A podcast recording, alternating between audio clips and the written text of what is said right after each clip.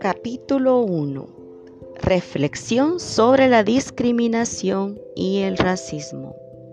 Cuento El patito feo. En la granja había un gran alboroto. Los polluelos de mamá pata estaban rompiendo el cascarón. Uno a uno comenzaron a salir. Mamá pata estaba tan emocionada con sus adorables patitos que no notó que uno de sus huevos el más grande de todos, permanecía intacto. A las pocas horas, el último huevo comenzó a romperse. Mamá Pata, todos los polluelos y los animales de la granja se encontraban a la expectativa de conocer al pequeño que tardaba en nacer.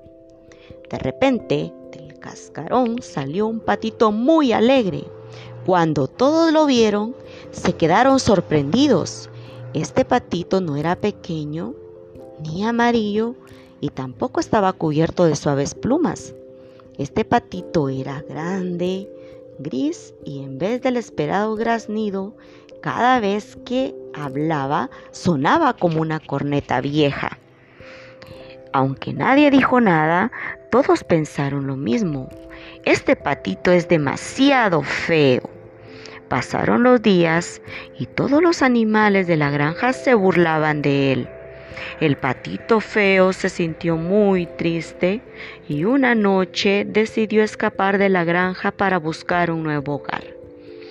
El patito recorrió la profundidad del bosque y cuando estaba a punto de darse por vencido, encontró el hogar de una humilde anciana que vivía con una gata y una gallina.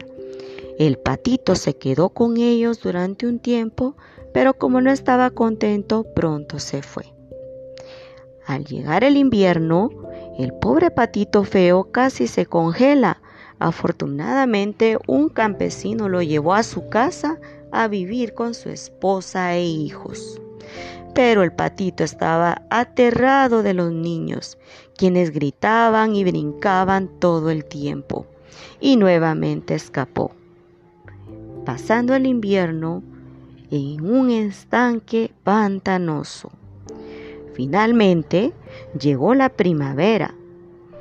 El patito feo vio a una familia de cisnes nadando en el estanque y quiso acercárseles pero recordó que todos se burlaban de él y agachó él la cabeza avergonzado. Cuando miró su reflejo en el agua, se quedó asombrado. Él no era un patito feo, sino un apuesto y joven cisne. Ahora sabía por qué se veía diferente, tan diferente a sus hermanos y hermanas. Ellos eran patitos, pero él era un cisne. Feliz, nadó hacia su familia de cisnes y ellos lo aceptaron y acogieron con mucho amor y cariño. Y colorín colorado, este cuento se ha terminado. La enseñanza que nos deja este cuento es que no debemos juzgar a las personas así como juzgaron al patito que por tener apariencia diferente a los demás, todos se burlaban de él. Lo hicieron sentir mal y asimismo él no quería estar donde se burlaban de él.